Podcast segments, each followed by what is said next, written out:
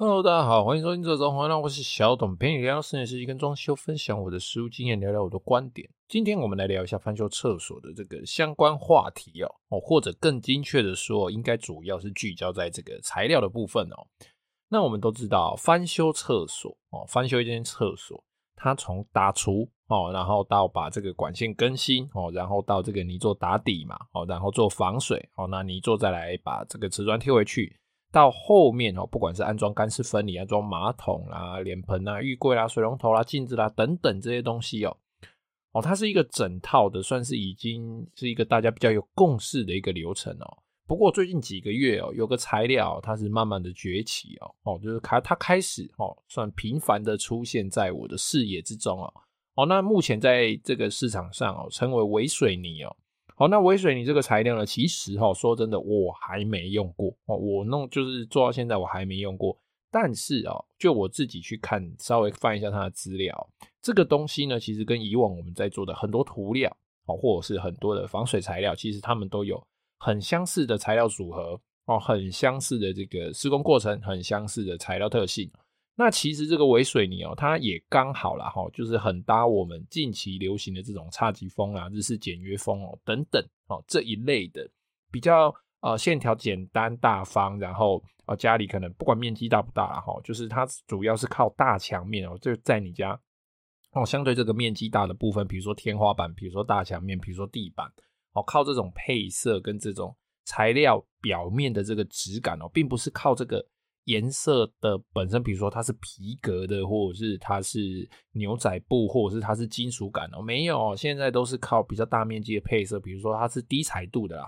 比如说它是灰色，它是奶茶色等等这一类的颜色，然后它表面可能会有一些凹凸，或者是说这个材料的白色它本身白的不是那么均匀的这一种哦，算是比较原始风格的这一种材料质感的表现手法哦。那这个微水泥哦，其实目前我看它的资料看起来哦，它号称防水哦，耐耐刮哦，那抗裂哦，就比较不会裂开啦。那在不是很糟糕的条件下，在翻修厕所的时候，如果使用这个材料，因为我目前看到的哦，大部分的人使用这个材料呢，当然哦，都是使用在厕所这个相对比较严苛的环境哦。那可以用在厕所的东西，它一定可以用在客厅。你客厅能不能贴瓷砖？可以。你客厅能不能装马桶？可以，没有粪管而已啊，对不对？好，就只是如果说是哎、欸、这个表面材料的话，基本上能够用在厕所这种湿度高哦，然后可能会冲水啊，温度变化又大，洗澡的时候洗热水嘛，哈，水气重哦，能够用在这种比较严苛环境的这种材料，它几乎可以用在别的地方哦。那当然，户外又是另外一回事了。好，好说回来哦，呃。它的这种材料哈，在厕所哈，它号称可以不用打瓷砖就可以直接直接涂上这个材料，那可以做成一体式的天地壁哦。什么叫一体式的天地壁？就是天花板连接墙壁哦，连接这个地面哦，都是同一个材料，看起来是无接缝哦，或者是说几乎无接缝哦。哦，因为目前啊，我看到的一些照片跟文献资料啊，哈，都是。呃，都是照片嘛，哈，我还没有实际到他的，他其实有实体店面了，但其实最近比较忙，所以比较没有时间去了解这个东西哦。呃，但是其实就看到之后，就对这个材料其实蛮有兴趣的哦。不过真的啦，说实话，我是真的没有做过。不过它的这个实际的涂装的过程跟施作的方式，我除了没有很细节的了解之外啊，但是我觉得如果说去看过一次，或者是跟他聊过之后。应该会就清楚蛮多的哦，但是至于说它到底有没有什么致命的缺点哦，这个是真的还不知道。因为在我们装修的这个环境、装修的这个市场里面哦，其实现代人哦，现代的这个装修市场哦，对于美观度、精致度、配色等等哦，其实要求是越来越高哦。但是相对于寿命跟耐用度等等哦，其实有一定程度的减少哦。其实老一辈的那个装修。哦，除了好看我指的是那个年代的好看啊，哦，那种是就是比较巴洛克风哦，然后比较呃染色的这种实木线条啦，要滚边啊，要实木雕花啦，然后墙壁的壁板有没有都是那种有木纹的，然后封壁板封超多，然后各种水晶等等等等等的这种这种装修的这个年代哦，这个年代哦，大家其实除了他们的美观之外，他们都在要求超耐用，极度耐用。哦，基本上如果说你曾经看过这个装潢的，哦，真的是有用心做的这种装潢的，要猜到那个真的是很难猜哦。该上胶的地方，它绝对不会偷；该打钉的地方，它绝对不会少。因为那个时代比较少用螺丝这种东西哦，所以他们基本上都是靠这个胶水干掉。那以前的白胶的这个质感、质量、质量吗？质量是质语吗？哦，不管，反正就是它这个性质，材料的性质是比较好的哦。所以，哎、那个地方基本上只要有涂白胶，然后它又是木头接木头的这种这种壁板啊，或者是装潢的话，基本上都很难拆啦。也就是说，它非常耐用哦。除了美感部分哦，还有啦，就时间久了嘛，它会旧嘛，哦，变旧了。但是哦，这个装潢大多数的这个主要结构，在正常的环境下哦，当然如果你叫什么漏水啦，然后湿度很高啦，或者是常常日晒，然后那当然会产生呃程度不一的这个损伤嘛。但是在正常环境下，哦，这个主要的这个装潢结构基本上都是头好壮壮，甚至它的铰链哦，就是门片的这个铰链都还可以正常使用，或者是说堪用哦。哦，那这个东西可能就它可能已经做了三十年哦，那它每天都这样用。但现在哦，其实大概用个二十年就差不多了啦。而且这二十年中间呢，哈，这中间还不乏你可能东修修五金。漆补补这个颜色哈，补补漆，补补什么东西的，而、啊、哪边坏掉更换一下，好扯远了啦哈。总之哦，在我们装修市场里面的材料，只要你的成本合理哦，那群众的接受度高哦，也不用多，也不用什么七八成哦，五成就好了。只要有五成的群众愿意接受这个材料的成本，哦，愿意接受这个材料的外观，那它普及市场的速度一定非常非常的快哦。有一个东西。哦，那大概几年前才出来，就 PP 版。哦，其实前一代的这个 PVC 板哦，它并没有不好哦，它只是颜色可能比较呃死板一点啊，看久了啦哈，看久了就觉得哎，它相对死板啊。不过对于有经验的设计师、有经验的同胞来说，当然在设计配色的时候，可以让它配得非常的活跃嘛，哦，看你看起来很舒服嘛，哦，所以相对的呃一些木皮板、实木皮啊，就相对比较式微，而且因为它们单价比较高嘛，哦，就慢慢的被淘汰，用的人越来越少。哦，那还有一个东西，大理石。哦，以前的人家里哦，十个有钱的人，可能有六个、七个家里一定会做到大理石。哦，不管是台面哦，或者是这个电视墙也好，餐厅主墙也好。但是呢，后来哦，因为材料技术发展的关系，哦，这个美耐板哦，印刷美耐板越做越真。哦，你贴完之后，只要手法够好，贴完之后你几乎没有办法，光凭你的。眼睛就去分辨出说它到底是真的大理石，或者是它是啊、这个美耐板哦假的大理石哦哦。那说回来哦，这个装修的这个成本合理哦，其实包含了它好不好施工哦，跟材料本身的这个价格哦。那这两个东西哦，其实他们通常是成反比哦。如果说你的施工比较繁复哦，不好施工哦，但是它材料可能很便宜哦，或比较便宜一点，那它的这个价格。跟你用一个材料很贵，但是施工相对简单的这种材料哦，这个呈现的结果，其实它成本是差不多的哦。一个就是速度快嘛，哦，施工快速，所以你花费的工资比较少，但材料比较贵嘛。哦，那一个就是啊、材料比较便宜一点，但是你的施工就会比较繁复哦，你的工钱就会花的比较多。那其实这两个东西呈现的结果，其实它的价格不会差太多。那整体的外观可能会有一些差异，但是这个东西就非常取决于这个。使用的人哦，有需求的这个主观的人哦，就像美耐板跟大理石，有的人到现在依然在追求这个天然大理石哦，包含我们可能做一些仿古面，可能做一些呃石刻，可能做一些比如说打凹啊等等的这一种必须一定要天然大理石才能够做得到的一些加工方式哦。那有的人觉得，哎，我只要大理石看起来的颜色就好啦哦，所以他可能会选择啊贴这个美耐板哦，或者是贴一些人造类的哦，相对价格比较便宜的东西。但是你说完工后的价格有没有差很多？有了，还是有差一些啦。哦，但是啊、天然大理石贵是因为贵在它的材料，然后因为它很重嘛。哦，那个东西就是诶、比较不能比啦。哦，但是呃完成的结果其实看起来，你说真的到差很多吗？我觉得就是取决于那个小细节啦。哈，总之哈，讲回来微水泥哦，这个材料其实出来应该有一阵子了啦。不过因为这几个月它真的一直出现在我的视野里面哦，就连我自己的厂商哦。都在推荐我说：“哎、欸，当然啊，啊，你那个办公室有没有要用这个材料？哦，那我觉得应该是这个材料，可能它出来一阵子之前，可能有一些极大的缺点哦，可能有一些重重大的缺陷，所以它的普及度不高。那可能这一阵子的这个材料，它可能有有做一些制成的改变，或者是材料的这个成分的改变哦，所以我觉得现在的这个微水泥哦，应该跟之前的一些涂料可能差不多，是同一个种类的东西，只是它材料有做一些调整，所以这个材料应该跟之前的同种类的材料应该是相对比较成熟一点，或者是说它的这个应用范围比较广一点哦。不过根据我个人的经验跟天分哈。跟天分哦，单纯来看这个照片跟材料的，哎不，这个资料的这个分析拆解啦哦。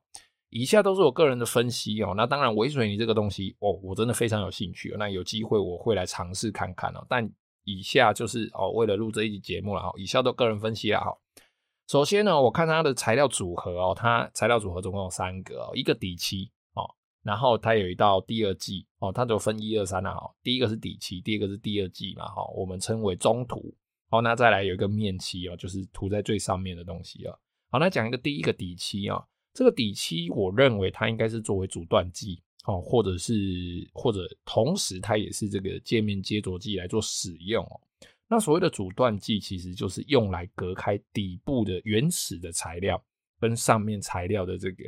这种性质的东西就叫阻断剂。哦，那阻断剂呢，相对的它阻断了嘛，哦，它把这下面的东西跟上面的东西隔开了，哦，那也就是说连水都跑不过去，哦，所以它可能防水，哦，第一个这个底漆可能防水，再来第二个哦，它同时有着界面接着剂的这种特性哦，就是靠着这一层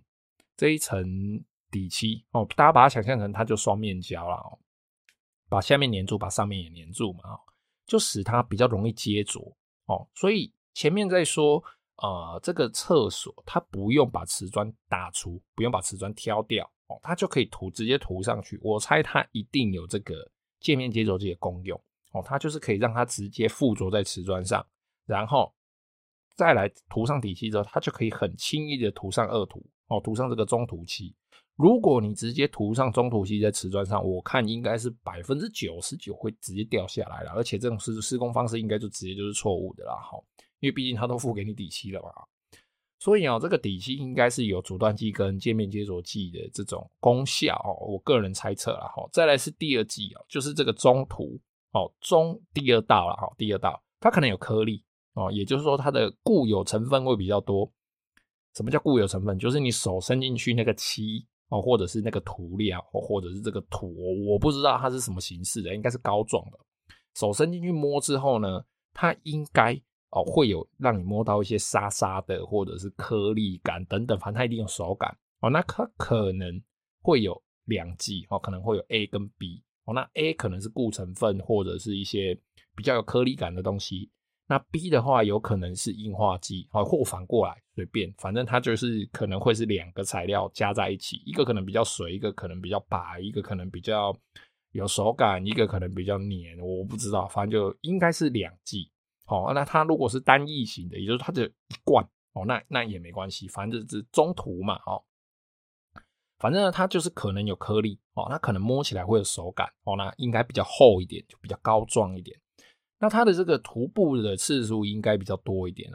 而且它主要的颜色表现，我猜哦，因为它只给三季嘛，我猜主要颜色表现应该是靠这一层哦，就是你的这个这个墙壁，你呈现出来的是灰色、棕色、蓝色、绿色、奶茶色，什么死人骨头色哦，应该就是靠这一层哦。那应该是根据说你这个是涂上去、刷上去，或者是你是拿这个滚的这个。这个滚轮滚刷滚上去，或者是你是拿这个慢刀抹上去，哦，或者是你用海绵，又用其他的这种各式各样的工具等等哦，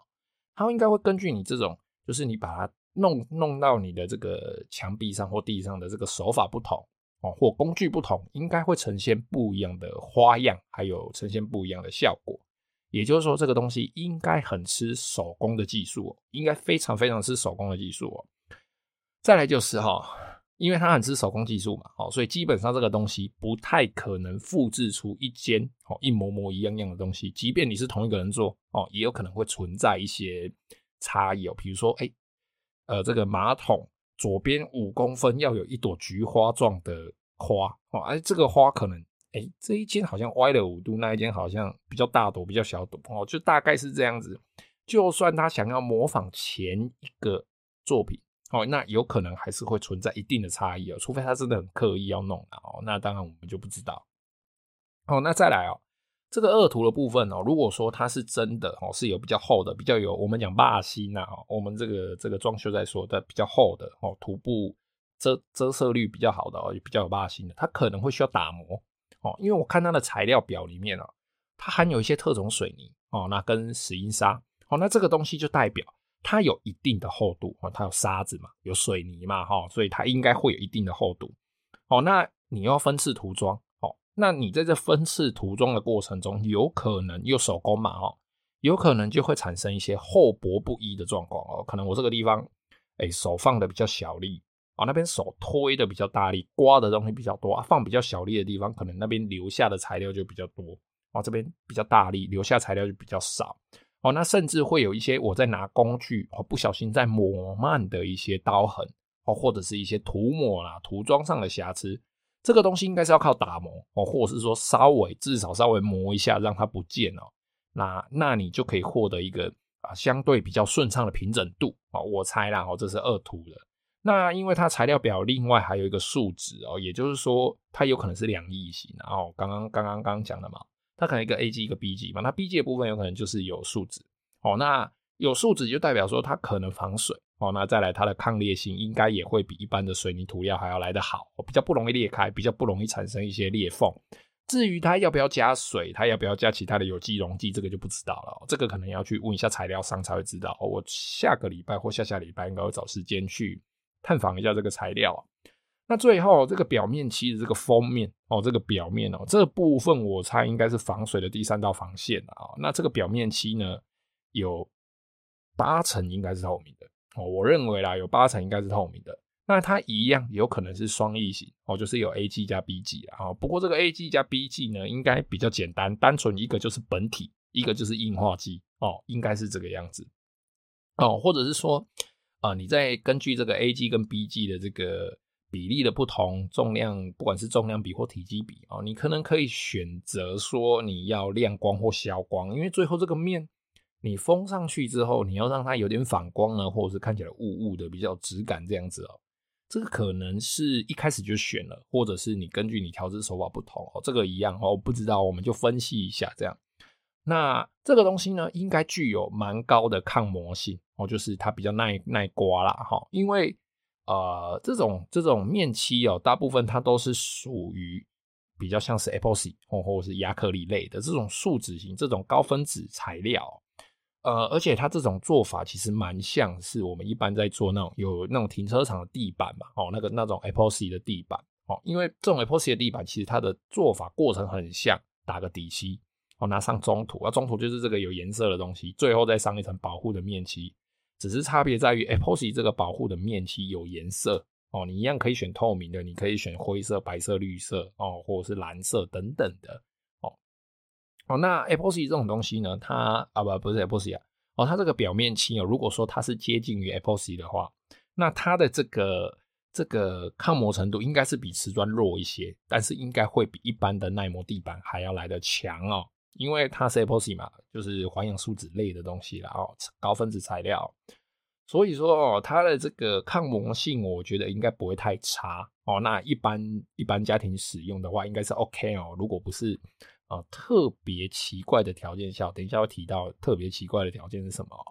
那如果说我们来再来分析一下它的施工的话，第一个哦，它强调瓷砖不用打哦，瓷砖不用打哦，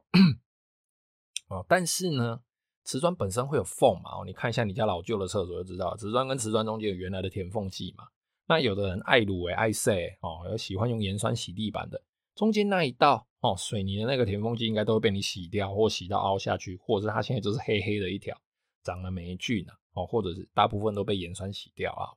总之哦，你只是在中间会有个缝嘛？那你这个缝如果只是单纯靠涂料的话，我认为啦哦，这个这个凹凸应该也是会存在哦。所以它有可能是在做底漆之前就已经先把这个缝补起来，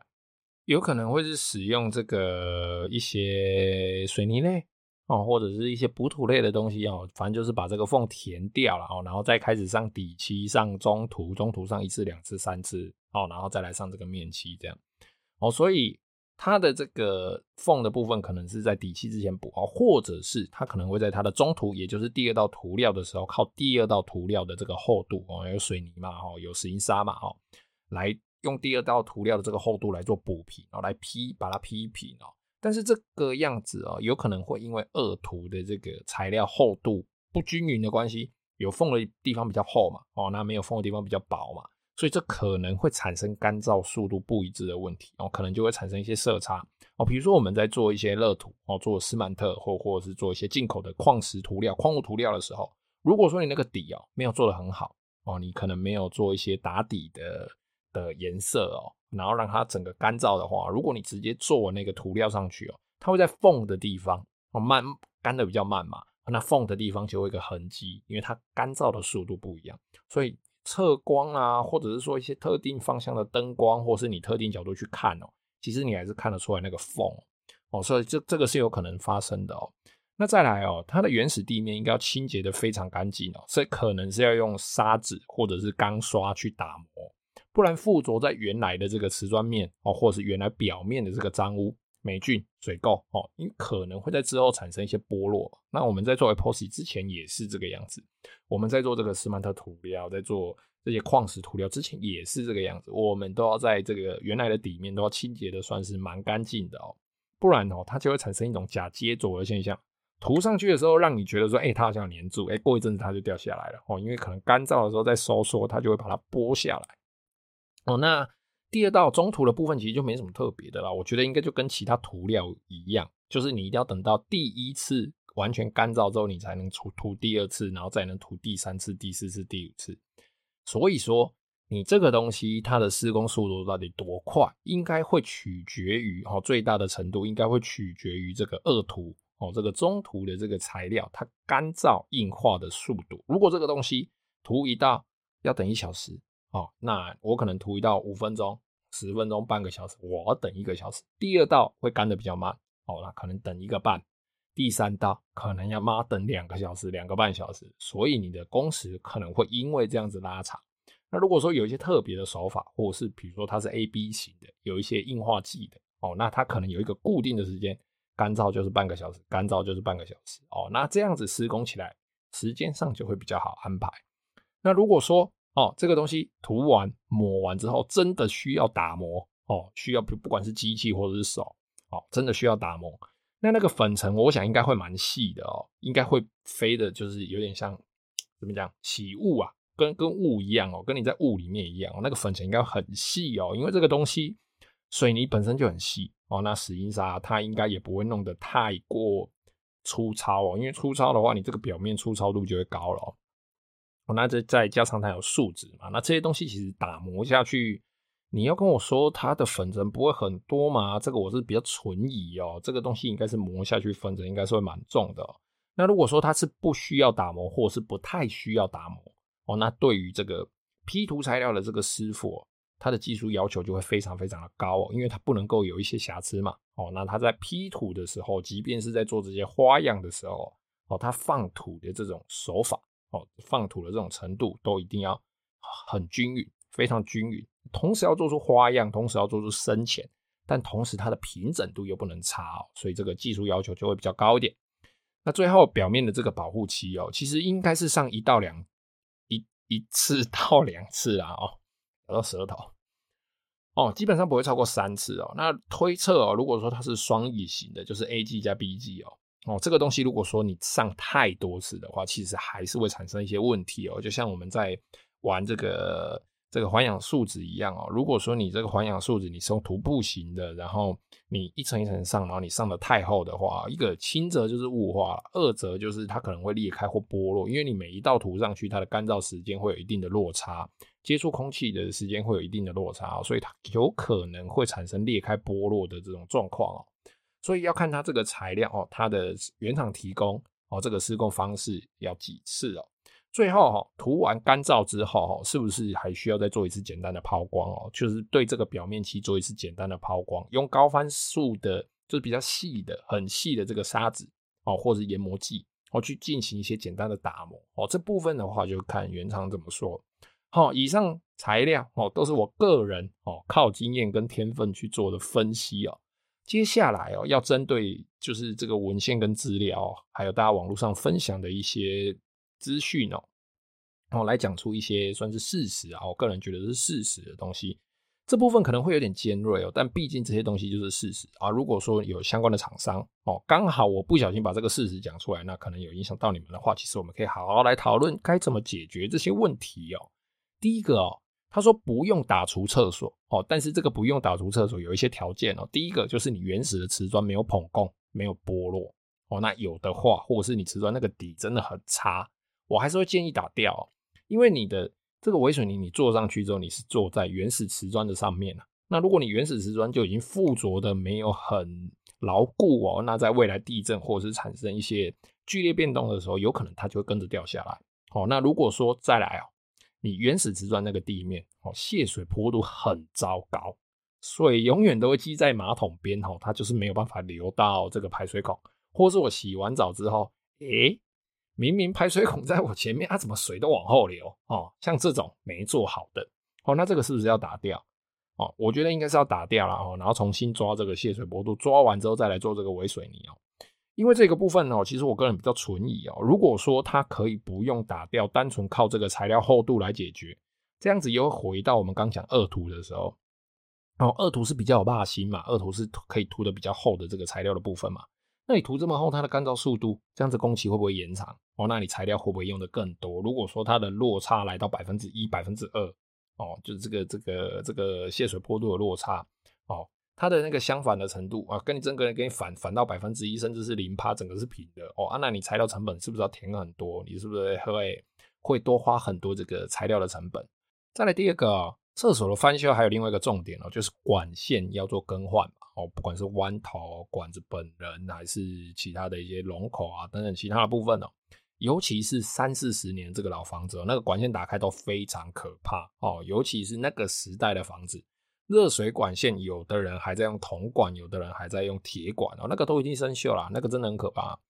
那你说这个东西你要不要更新？还是说你不打墙壁哦，然后就直接做上这个微水泥之后啊，结果里面管线在漏水哦啊？对了，你的微水泥防水嘛，好，我们微水泥防水嘛，但是你的水从管线里面漏下去，大家应该看到我上周没有更新的的那一个附图那个照片哦，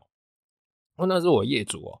哦，它那个漏水就是直接从管线漏下去哦，直接越过你的防水层，哦，直接越过你的防水层，它的水是直接从管子漏出来，然后直接漏到楼下，非常可怕，非常麻烦。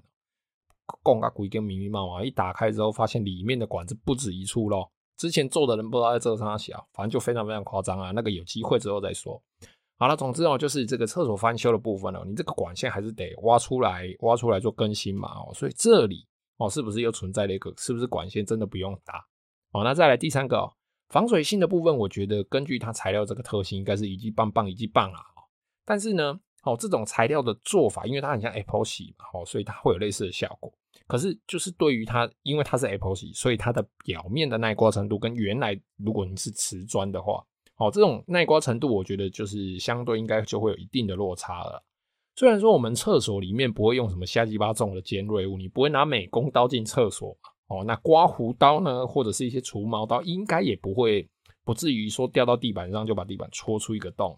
不过有个东西哦，清洁用具哦，或者是水桶，这个东西装水之后很重嘛。哦，那刮刀一些刮水的刮刀，很多人都习惯会把厕所里面的水刮干净嘛。哦，那各种刷子，你长时间这样子刮，这样子洗哦。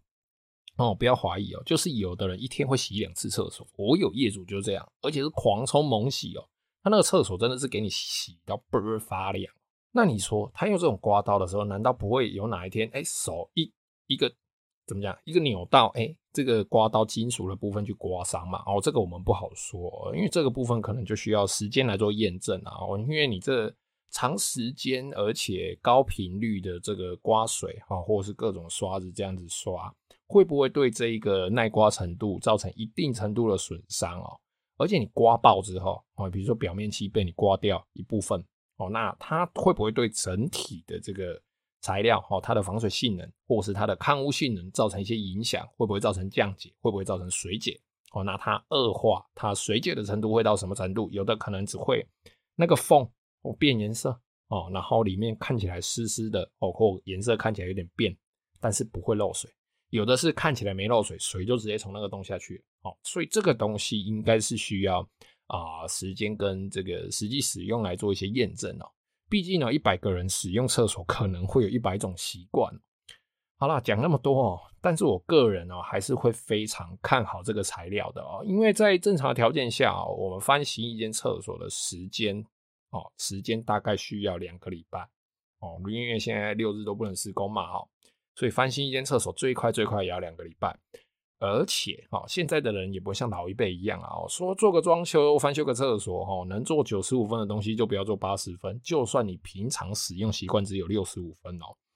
现在的人就是，哎，该是多少？哎，我这个觉得我差不差不多能够用个八年、十年，或者是我花这些钱，我就是能够接受它有什么样子的缺点，比如说寿命比较短等等之类的。总之啊，现代人比较有弹性哦，所以你因为你有弹性，所以我们在使用材料上哦，它的这种。适用性其实会更高一点，那材料当然也会因为这样子蓬勃发展嘛，因为大家接受程度更高嘛。哦，那结果就是呢，各个空间的表现手法其实就会让业主本人更加喜欢这个厕所啦，或者是你卧室啦等等哦，这些材料的使用方式跟表现的方式哦，因为现在是个分众时代哦，其实已经不是大家说哦这个很漂亮啊，你就跟着去做。哦，可能有一部分人还是这样子哦，比较可能没有自己想法的，但大部分的人呢，都是觉得，哎、我觉得自己喜欢，我觉得这个漂亮，哦，那个才是漂亮啊，你不要跟风在那边那乱七八糟的。好啦，总之哦，这个微水泥呢，呃，下个礼拜或者是下下礼拜哦，工作忙完有空的话呢，我会想要去。啊、稍微再了解一下。那如果说，哎、有听众刚好家里有做这个呢，也欢迎来跟我分享一下啊微水泥在这些做的过程中啊，到底有什么好处，有什么坏处？那做完使用的心得是什么？好啦，今天节目就先到这边了。有任何问题，欢迎加入我的 IG 或者脸书，搜寻这种欢迎私讯我，也可以在 Apple Podcast 下面留下你的留言。非常谢谢各位的收听，拜拜。